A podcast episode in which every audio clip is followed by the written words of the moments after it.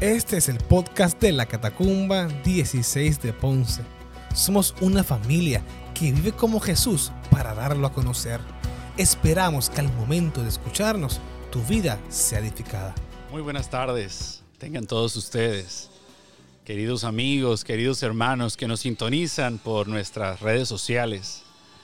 Qué bendición estar nuevamente sintonizando y juntos buscando la dirección del Señor. Esperamos de todo corazón que se encuentren muy bien en sus hogares, aprovechando este tiempo, que siguiendo a que, que nuestros sueños sigan creciendo, nuestros planes, preparándonos para nuestros regresos. Y para esta tarde de reflexión quiero pues que empecemos con una oración. No deje de orar.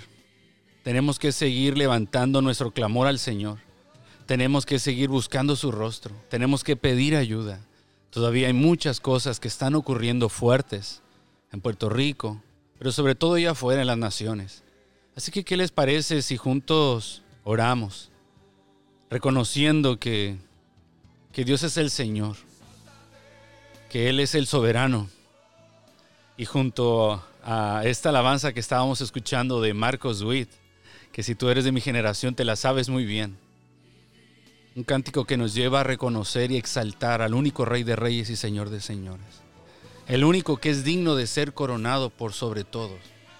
El único que es digno de recibir toda adoración y nosotros rendirnos y postrarnos delante de Él. Y con esa actitud vamos a orar y vamos a interceder por nuestra familia, vamos a interceder por nuestra nación y por el mundo entero. Padre, en el nombre de Jesús. Venimos con un corazón agradecido, Padre. Venimos necesitados de ti, Señor. Hoy más que nunca te necesitamos, Señor. Hoy más que nunca nuestra alma tiene sed, Señor, de ti. Qué, bendición es estar en tu presencia. Qué bendición es acudir a tus pies, Señor, y, y adorarte. Tú eres el único digno de alabanza y adoración, Señor. Y una vez más declaramos que tú eres rey de nuestra vida, Señor de nuestra vida, Señor. Y aquí tus hijos y tus siervos, Señor. Levantamos un clamor, Señor, sobre nuestra ciudad, sobre nuestra familia, sobre nuestro país, Señor. Tú sabes por lo que estamos atravesando, mi Dios, todas estas situaciones de la pandemia, de la, de la situación, de, las emociones a nivel eh, nacional, Señor, toda la crisis por la que estamos pasando. Te necesitamos, Señor. Y acudimos a ti por, porque tú eres el único que tiene palabra de vida eterna. Tú eres el único que puede dar ese cobijo, ese respaldo y esa protección, Señor.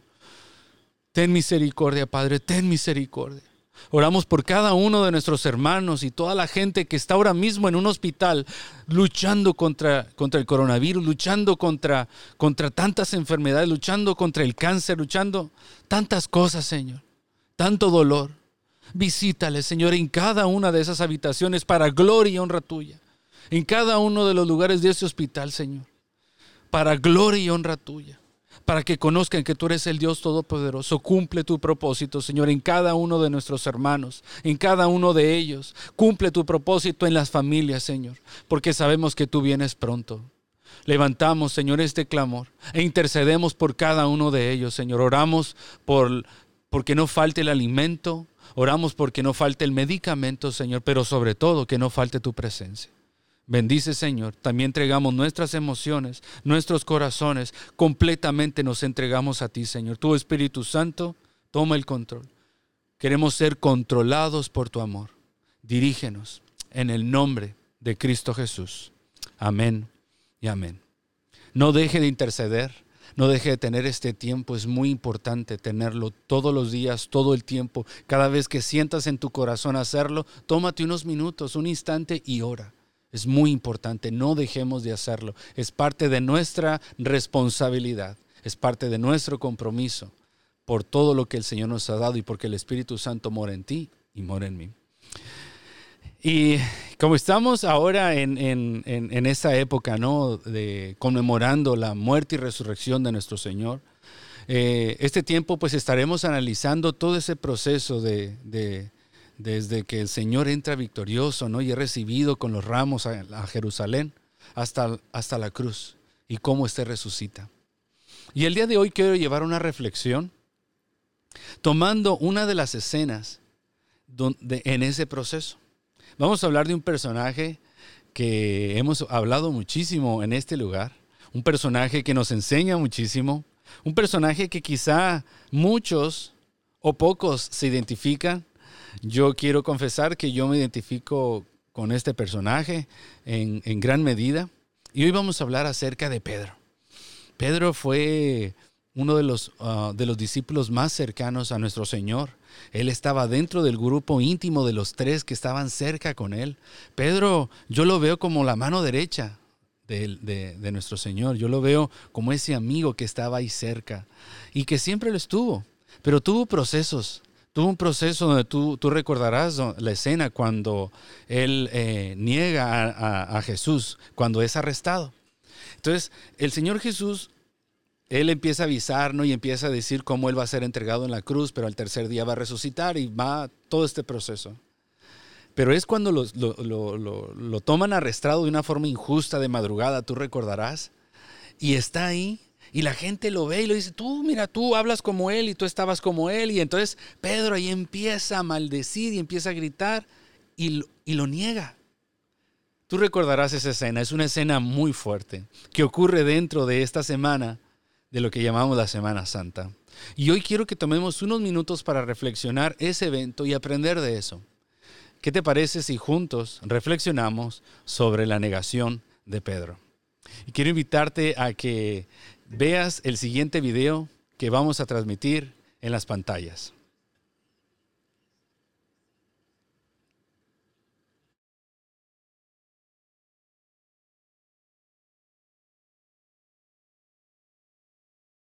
Explosive set. All floors clear. Ground's clear.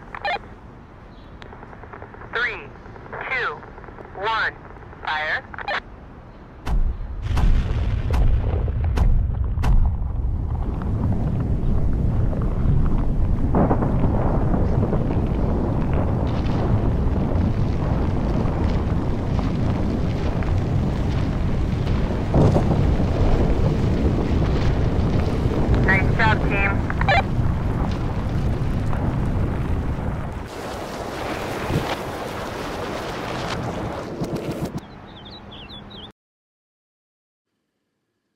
Muy bien. Este, en esto que acabamos de ver, estamos viendo aquí un edificio. Creo que es en Europa, en Alemania. Y podemos ver cómo en tan pocos segundos dos edificios colapsaron.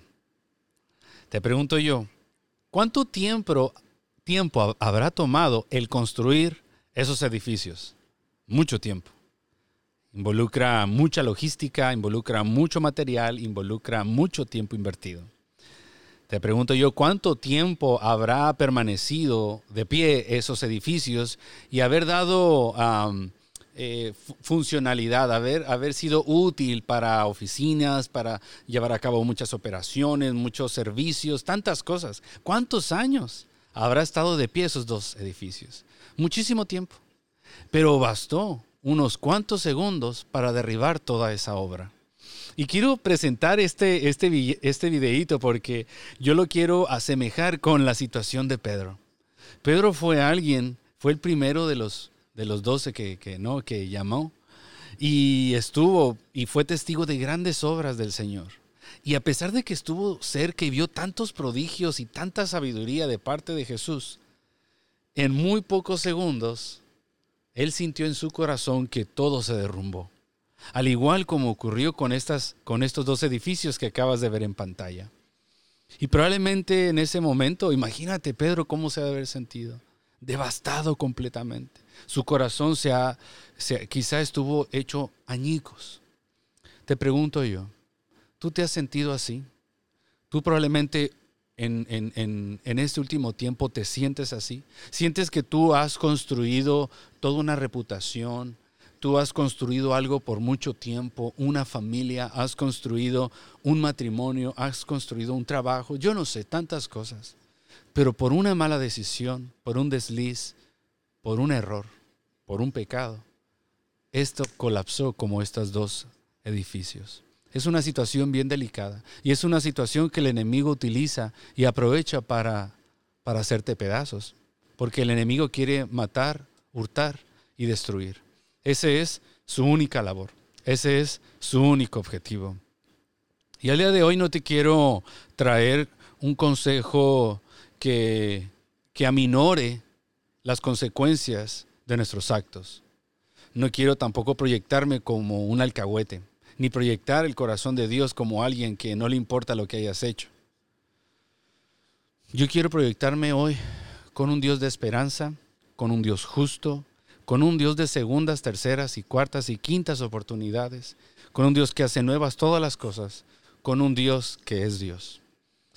Y hoy vamos a analizar este proceso de Pedro. Vemos, sí, conocemos muy bien la escena cuando Pedro niega a Jesús, pero te pregunto yo, ¿esto habrá sido un proceso de la eh, en, en un instante o fue una consecuencia que fue debilitando su vida espiritual que lo llevó a esta situación? Por eso quiero que la analicemos y quizá tú te puedas ver reflejado en él. Vamos a ver la siguiente escena. En esta escena vamos a ver cómo Pedro confió en la persona equivocada. Pedro confió en la persona equivocada. Y ahora te voy a decir en quién confió. Veamos la siguiente escena.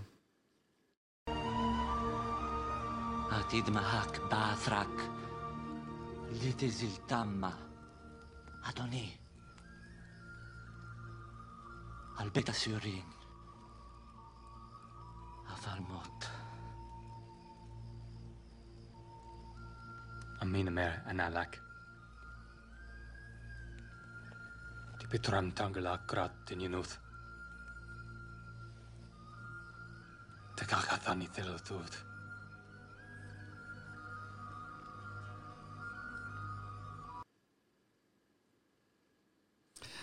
En esta escena que acabamos de ver, vemos cómo el, eh, Pedro está hablando con el Señor Jesús. Y ahí él le dice, pues que, mira, Señor, yo te voy a seguir. Así te arresten, así te señalen, yo te voy a seguir hasta la muerte. Fíjate bien. Pero el Señor Jesús, ¿qué le dice? Él que conoce todas las cosas. El Señor Jesús que ve el corazón y conoce las intenciones. Él les dice, Pedro, de verdad te digo que hoy me negarás tres veces me negarás antes de que cante el gallo tres veces. Fíjate qué, qué, confrontación tan fuerte para Pedro. Ahí Pedro confió en la persona equivocada. Pedro confió en sí mismo. Pedro confió en sí mismo. ¿Cuántas veces nosotros hemos hecho promesas espirituales? Voy a tener mi, proceso de oración, mi proceso de oración de la palabra, mi proceso de la búsqueda de Dios, mi proceso de adoración, mi proceso de servicio, mi proceso de restauración, de crecimiento. ¿Cuántas veces hemos hecho ese tipo de promesas? ¿Cuántas veces nos hemos esforzado? Pero ¿cuántas veces también hemos caído y hemos fallado? ¿Sabes por qué? Porque lo hemos hecho quizá como Pedro. Lo hemos hecho basado en mi humanidad basado o respaldado en mis fuerzas, en mi carnalidad, en lo que yo creo puedo hacer. Esto es espiritual. Y el confiar plenamente en nosotros es peligroso. Pero confiar en el Señor, hay promesa y hay sustento. Y, ese ah, y ahí empezó, ahí yo puedo identificar este proceso de, de caída, de bajada de Pedro. Este fue el inicio, fue el primer paso. Y en vez de rectificarlo, él siguió avanzando en eso y siguió confiando en sus fuerzas y siguió eh, confiando en él. Intentamos lograr metas espirituales con el poder de la carne. Mi querido amigo, mi querida amiga, no cometas ese error. No quieras hacer esto basado en, tus fuerzas o en mis fuerzas. Deja que el Espíritu Santo haga la obra transformadora y poderosa. Deja a Dios ser Dios.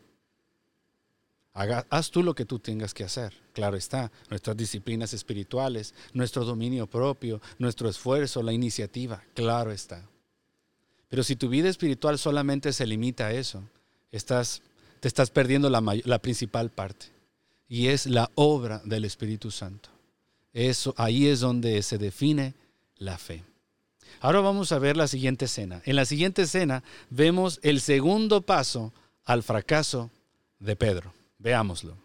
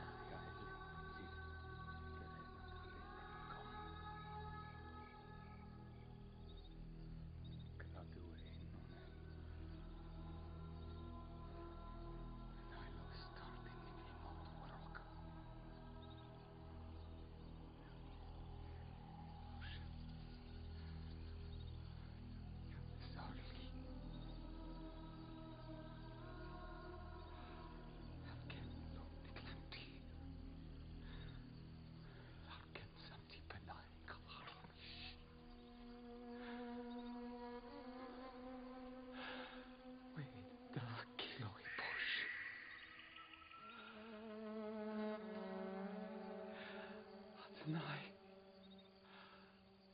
Adonai.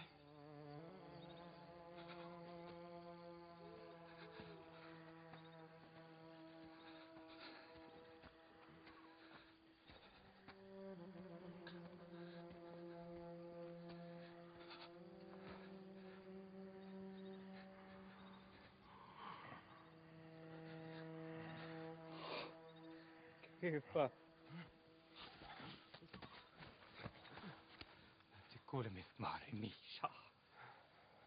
بنا فقرية لك. هكرا يا عيادني لا يوغانا لا يوتي بيات سونا نيكنا. ربنا على كامل نينود. تبتنا. تنمر. تعالوا.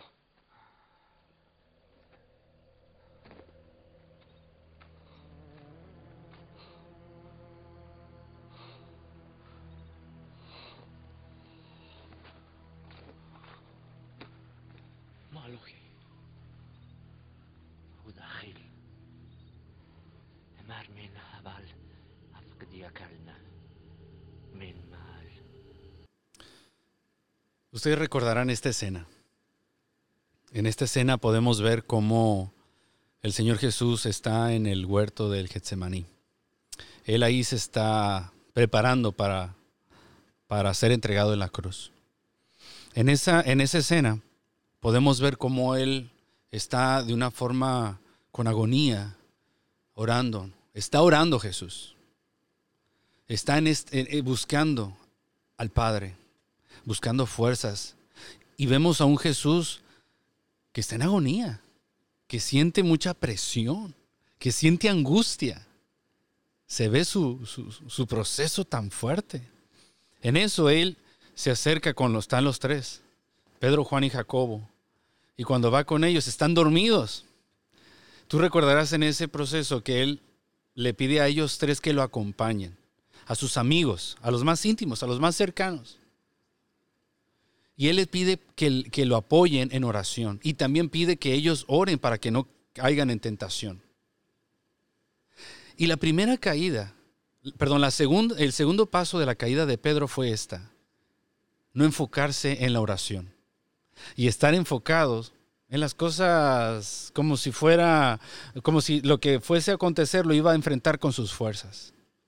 Se le olvidó que este proceso era un proceso espiritual y descuidó su oración.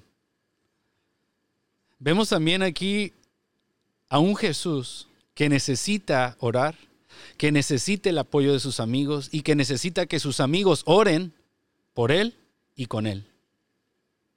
Si el Señor Jesús tuvo este proceso y se respaldó en la oración en este momento tan crítico de su vida, ¿cuánto más tú y yo no debemos tomar ese ejemplo? Tenemos que orar. El segundo paso al fracaso de Pedro que lo llevó a negar al maestro fue ese, descuidar su oración. ¿Cómo está tu oración? Una y otra vez nosotros les hemos exhortado, les hemos recomendado lo importante de la oración. La oración es un acto espiritual, es una herramienta espiritual poderosa que se nos ha dado. Cuando nosotros oramos e intercedemos, nosotros lo hacemos en el nombre de Jesús. No lo hacemos en el nombre de, los pastores o de los líderes o de alguien importante o, alguien que tú... En el nombre de Jesús. Yo vengo en el nombre de Jesús. Fíjate qué herramienta tan poderosa. Y si tú has descuidado tu vida de oración, si tú no oras, eres presa fácil al enemigo. Eres presa fácil inclusive a ti mismo. Porque a veces ni el enemigo. A veces el enemigo más peligroso eres tú mismo, soy yo mismo. Y ese fue el segundo paso. Necesitamos tener una vida de oración. Vamos a ver otra escena donde cada vez vemos que esta bomba está a punto de explotar. Otro tercer paso que lo acercó al fracaso. Veamos la siguiente escena.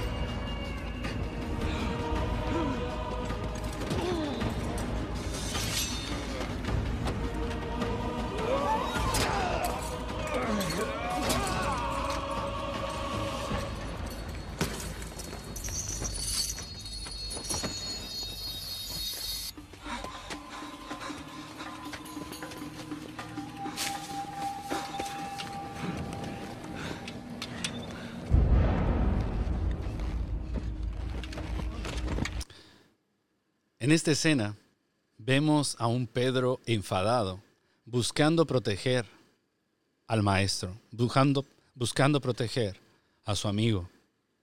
Vemos esta escena como de una forma muy eufórica, Pedro saca su arma y le corta la oreja a uno de los soldados. En Lucas leemos que ese soldado tenía como nombre Malcolm. Él corta la oreja y en eso el maestro le dice, mira, para. Y ahí ocurre otro milagro. Y toma la oreja y el Señor Jesús le vuelve y le pone milagrosamente la oreja en su lugar. Ahora, en este, en este acto, tú ves esa escena y tú dices, wow, pero fue un acto heroico. Eh, quizás Samuel hubiese hecho lo mismo en ese momento, en esa escena. Pero la pregunta es, ¿eso realmente era la voluntad de Dios. El que Él actuara de esa manera estaba dentro del proceso y de la voluntad de Dios.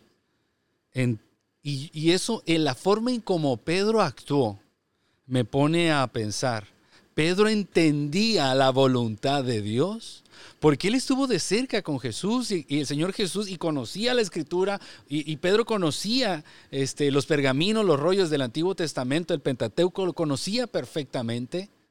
Sabía que el Mesías, el Cordero, el Salvador, no solamente de Israel, sino del mundo entero, tenía que ser sacrificado.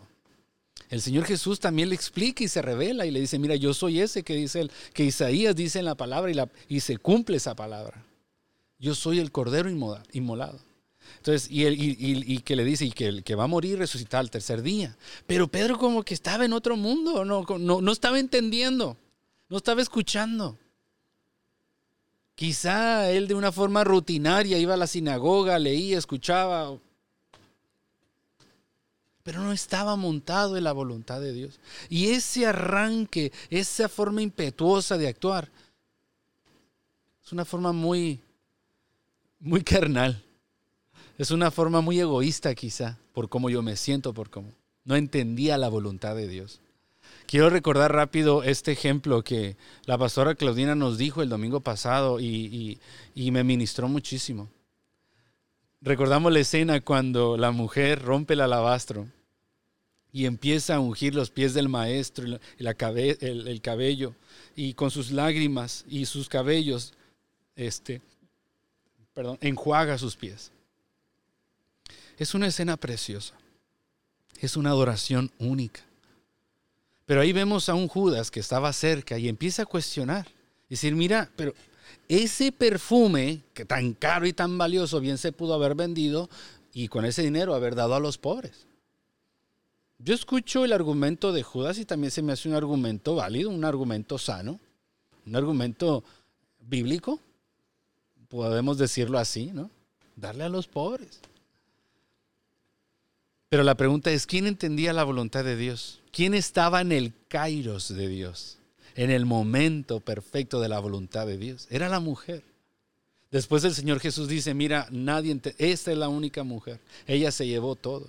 Ella preparó al maestro, lo estaba ungiendo para entonces ser entregado en la cruz. Ella entendió perfectamente la voluntad de Dios y ella fue el instrumento de Dios. Pero Judas no, Judas no, entendía la voluntad del Señor. Y él estaba yéndose por otra, por la tangente. Y así nos pasa a ti y a mí. Y así estaba Pedro. Él cae en esto, no entiende nada el kairos de Dios, no entiende nada la voluntad ni el proceso de Dios y se va. Y adoptamos las técnicas que el mundo hace, cómo el mundo actuaría, cómo el mundo reaccionaría. ¿Entiendes tú cuál es la voluntad de Dios hoy, 7 de abril 2020, en este proceso, en esta ciudad, en este país, en este contexto? ¿Cuál es la voluntad de Dios? Yo estoy buscando cumplir la voluntad de Dios. Yo estoy orando y, yo quiero ser efectivo para el reino, para la voluntad de Dios y, e ir en contra de las tinieblas. Mala fe para el diablo. Y ese fue el tercer paso que llevó al fracaso a Pedro. Y ahora sí, vamos a ver la última escena. Ya estamos cerrando esta reflexión, donde entonces la bomba explota.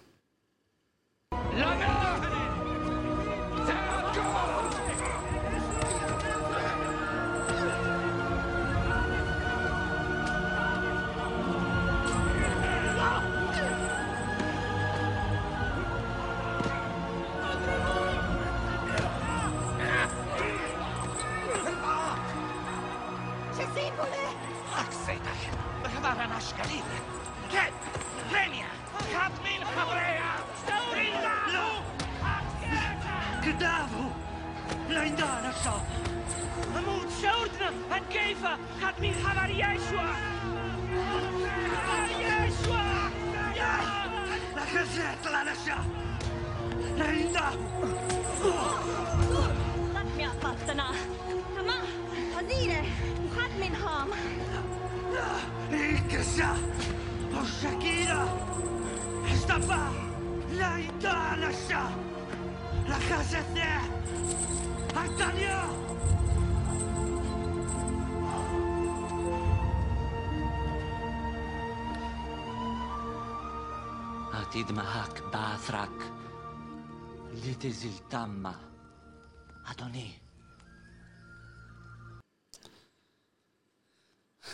¿Recuerdas esa escena?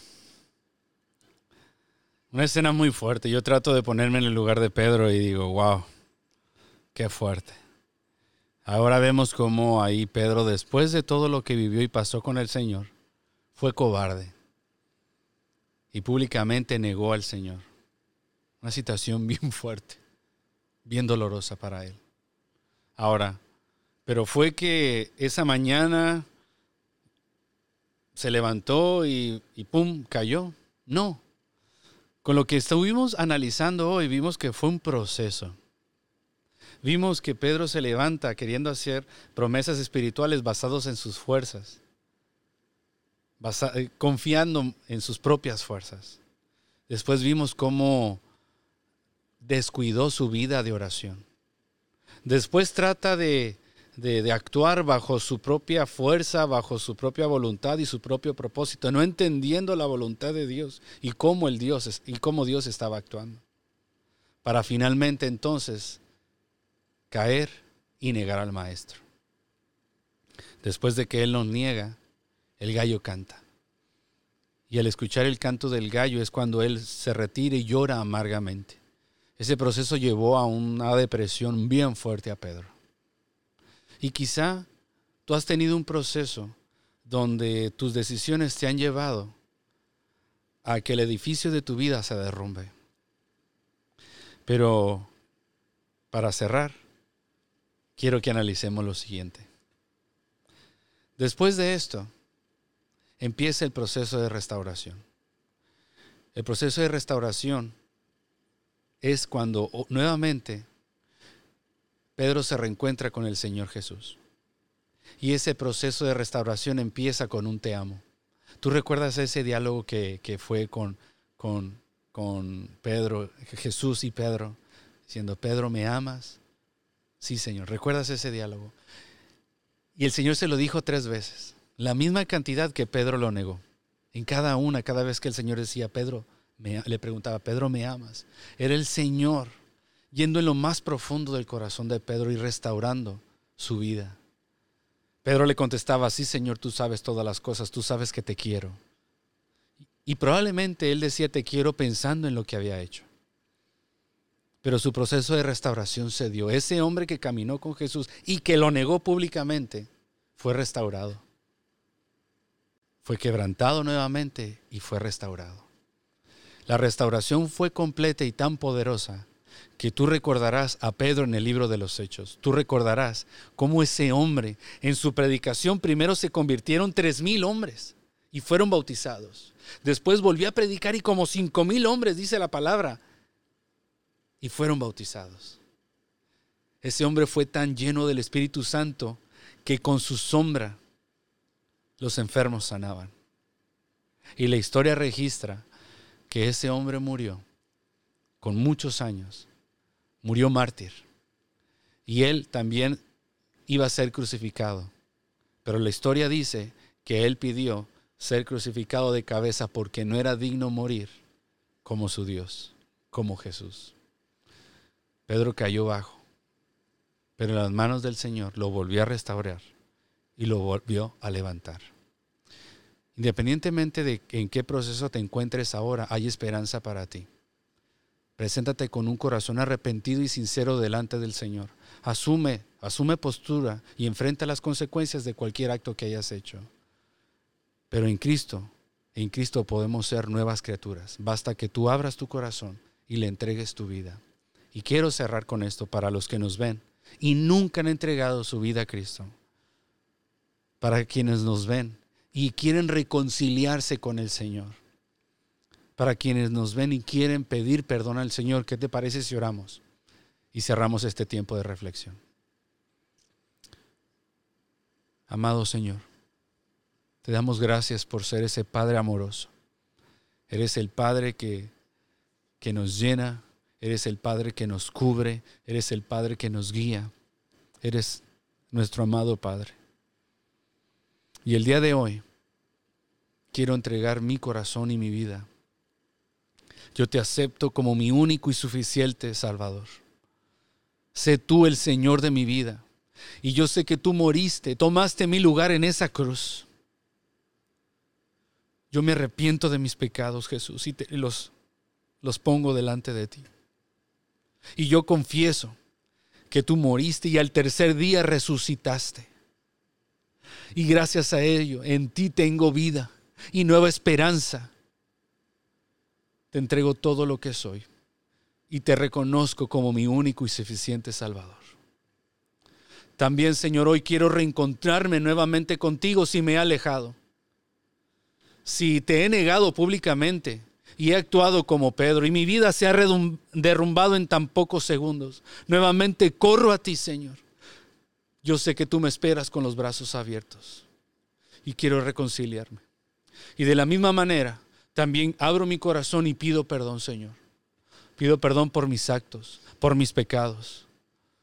Yo te pido, mi Dios, que tomes mi vida y la restaures y la levantes, Señor. Gracias te doy. En ti tenemos paz, en ti tenemos esperanza. En el nombre de Cristo Jesús. Amén y amén. Mis queridos hermanos, esta es la reflexión que les traemos el día de hoy. Les invitamos a que sigan escuchando todo el material que hemos puesto a su disposición en nuestra página oficial de Catacumba Ponce 16 y sigan teniendo un tiempo de calidad en familia. Que nos vemos mañana a la misma hora y en el mismo canal. Dios los bendiga.